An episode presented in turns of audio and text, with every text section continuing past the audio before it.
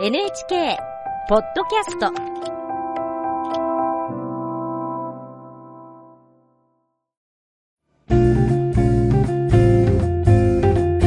目指せ。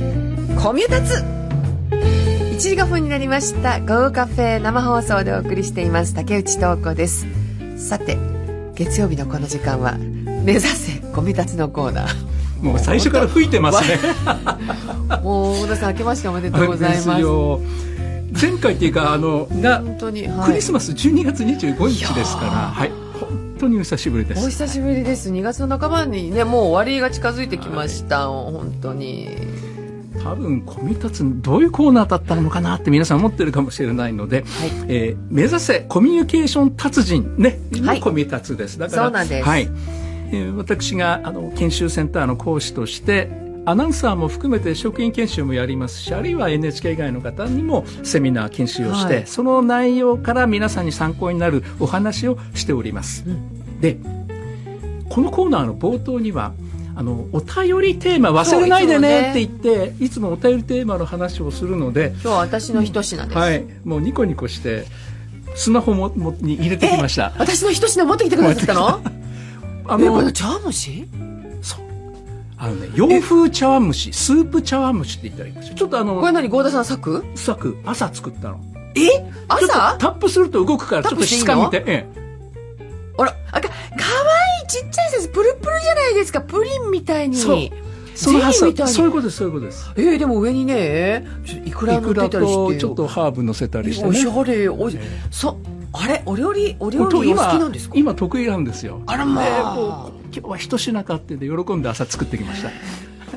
洋風ってことどういうこと？これね市販のスープでいいんですよ。市販のスープに卵入れて、混ぜて蒸すだけ、え？とっても簡単。これねたまたま今日使ったのはビスク用スープって書いてある市販のスープがあってオマールエビのエキスが入ってるの。それを、まあ、1人分1 5 6 0ムに卵1個ぐらいでカーッと混ぜてあ普通のスープの、そして蒸す蒸すそれだけ。それでいいんですか？それだけでへえじゃあこれねスープでも何でもいいんだね、そうそうそう。あのかぼちゃスープでやればなんかプリ、それこそプリン風になるし。簡単。簡単です。だからや皆さんどうですかっていうのでもうニコニコしてもらってきました。喉越しもいいしあらまあ。でトッピングで今回はいくらのせたりねしてですよ。ちょっと緑も乗せてあって、はい、明らかに。大体ね蒸し時間はね10分弱だけど、はい、7分ぐらいしたら少しこうあ固まってきたかなっていうんでちょっと見ながらやるで、ね、蒸しすぎるとねちょっと気泡が入ったりして、うん、形よくないんでこうプルプル感出すには7分過ぎぐらいからあ固まったかなって様子見ながら、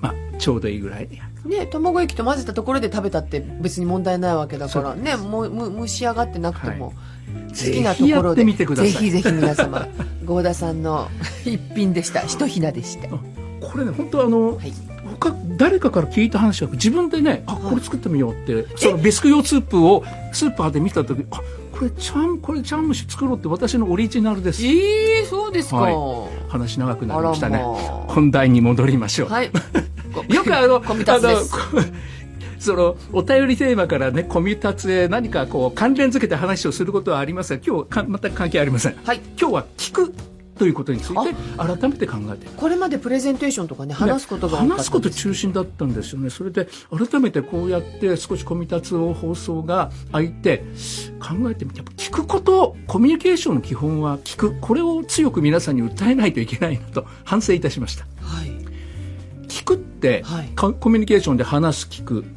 どれぐらいの割合話す聞くどんな割合だと思いますか？聞く時ですか？聞くこの人の話を聞こうって思う時、うん、まあ会話です。会話の時。キャッチボールしてる時。キャッチボールしてる時。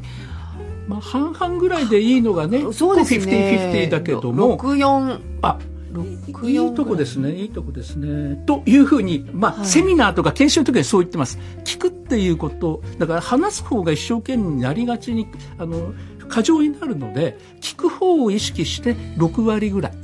ああ意識してね、はい、確かに。話すを3割、うん、4割じゃなくて3割。足して10にならないですね。あ本当だ足りない。1足りないじゃないですか。1は黙る。相手の言葉待つとかちょっとこう自分でも少し考えてから話すとかそういう間を作ると非常に会話もあのなんていうかなかぶせ合わないでいいキャッチボールができると思います。このかぶせ合いの時がね本当にすごい もうおしゃべりな人のかぶせ合ってるって感じですかね。ぶせ合いの時が。そうそうそう。それでそれこういう話をしたら聞けばいいんだって皆さん思うわけですよ。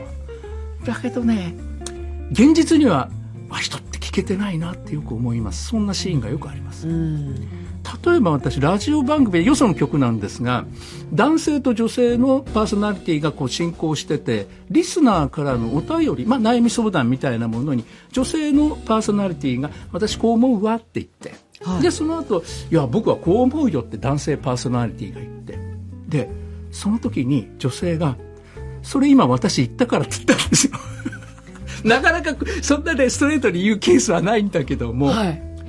同じことをおっしゃったってことですか、うん、あの一言一句同じじゃないんだけど大体同じようなこと言ったんだはい。同じようなことああそうだそうだと思ったの、まあ、関係がご夫婦だったから、まあ、ずけずけ言えたと思うんですあよそうですね。それは、角が立っちゃいますからね普通、うん。でこれって何なのかなって考えた時に、はい。男性の方はなんか聞いてるふりして自分何言おうかなって考えてて聞いてないんですよあ本当に聞いてなかったパターンですかそれ。なんか冗談でうん。わざと同じこと言って、それ私の言うたしみたいなことかと言う思ったたら。しって言ったら絶句するわけですよ。本当に聞いてなかったえなんでっていう感じで。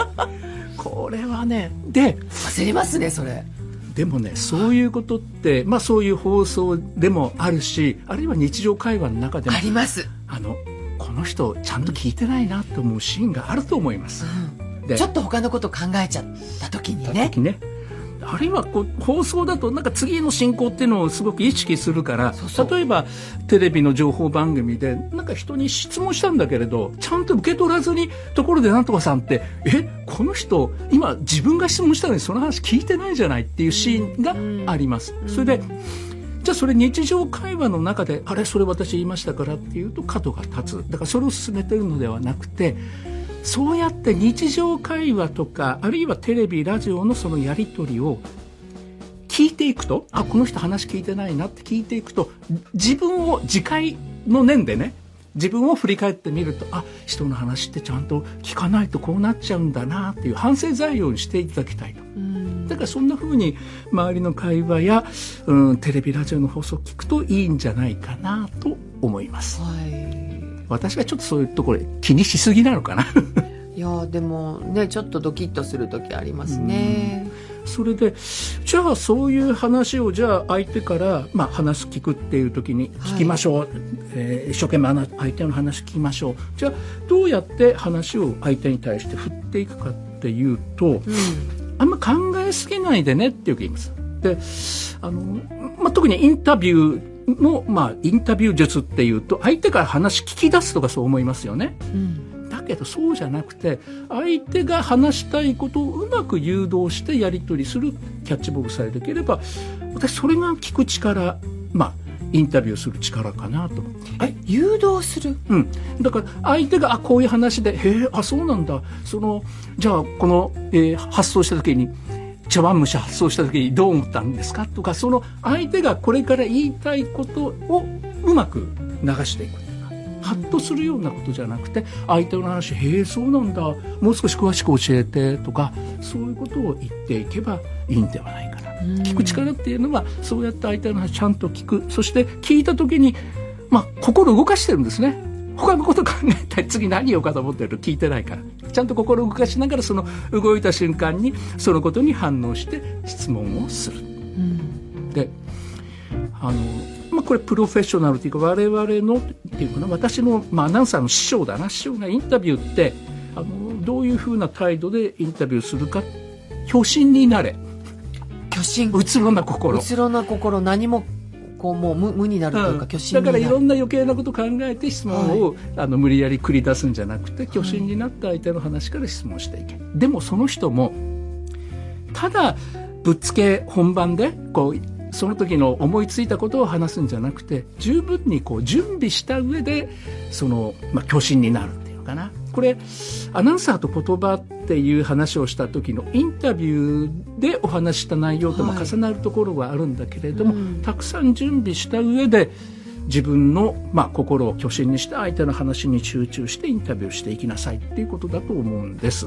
ではい。その時にじゃあ準備するとどういうふうになるかっていうとでそのまあ私の師匠はねいや前夜寝る時にね次の日のインタビュー考えると頭の中にマンダラ図ができるま、マンダラ図マンダラ図死んだ万象のいろいろなね、姿がこう、なつまりあのこう言ったらこう答えるかな？ああ言おうとかね。れをいろいろ考えていくと、うんもう、まあ、取り留めもないって言ったら違うんでしょうけど単単に整理された構成表じゃなくてマンダラ図のようになる。おおそうか。順番にこう聞いていこうじゃなくてねもう大きな絵として見えてくるっていう。なるほど。でそれは頭の中のことだからなかなか見えないと思うんです、私これマンダラ図じゃないかなと思うそういう例が一つありまして、うん。同じ時間帯のほよその放送局だから申し訳ないんです。けど黒柳徹子さんのはい。テーブルの上。あなんかそう記憶ありますっていうか印象あります？ああのいつもねメモをたくさん目書いもてらっしゃると広がのって、ねあれ昔のねうん。徹子さん見ると机に一枚小さい紙が置いてあった。今もう机からはみ出るぐらい。あ、うんこれはその人の人物資料構成表じゃなくて自分の頭の中であこんなことあんなことも考えたいろんなことが考えるマンダラ図かなというふうに思ったりしますだからマンダラ図だからね話聞くときにそれざ全然下見てないですよ。どどこから来てもいいようになってるってことなんですそうそうそういうね。はい。丸く描かれた。なるほど。なかなか深い。ありがとうございます。はいありがとうございました、はい、今日の、えー久しぶりのコミタツ、ゴダアナウンサーでした。ありがとうございました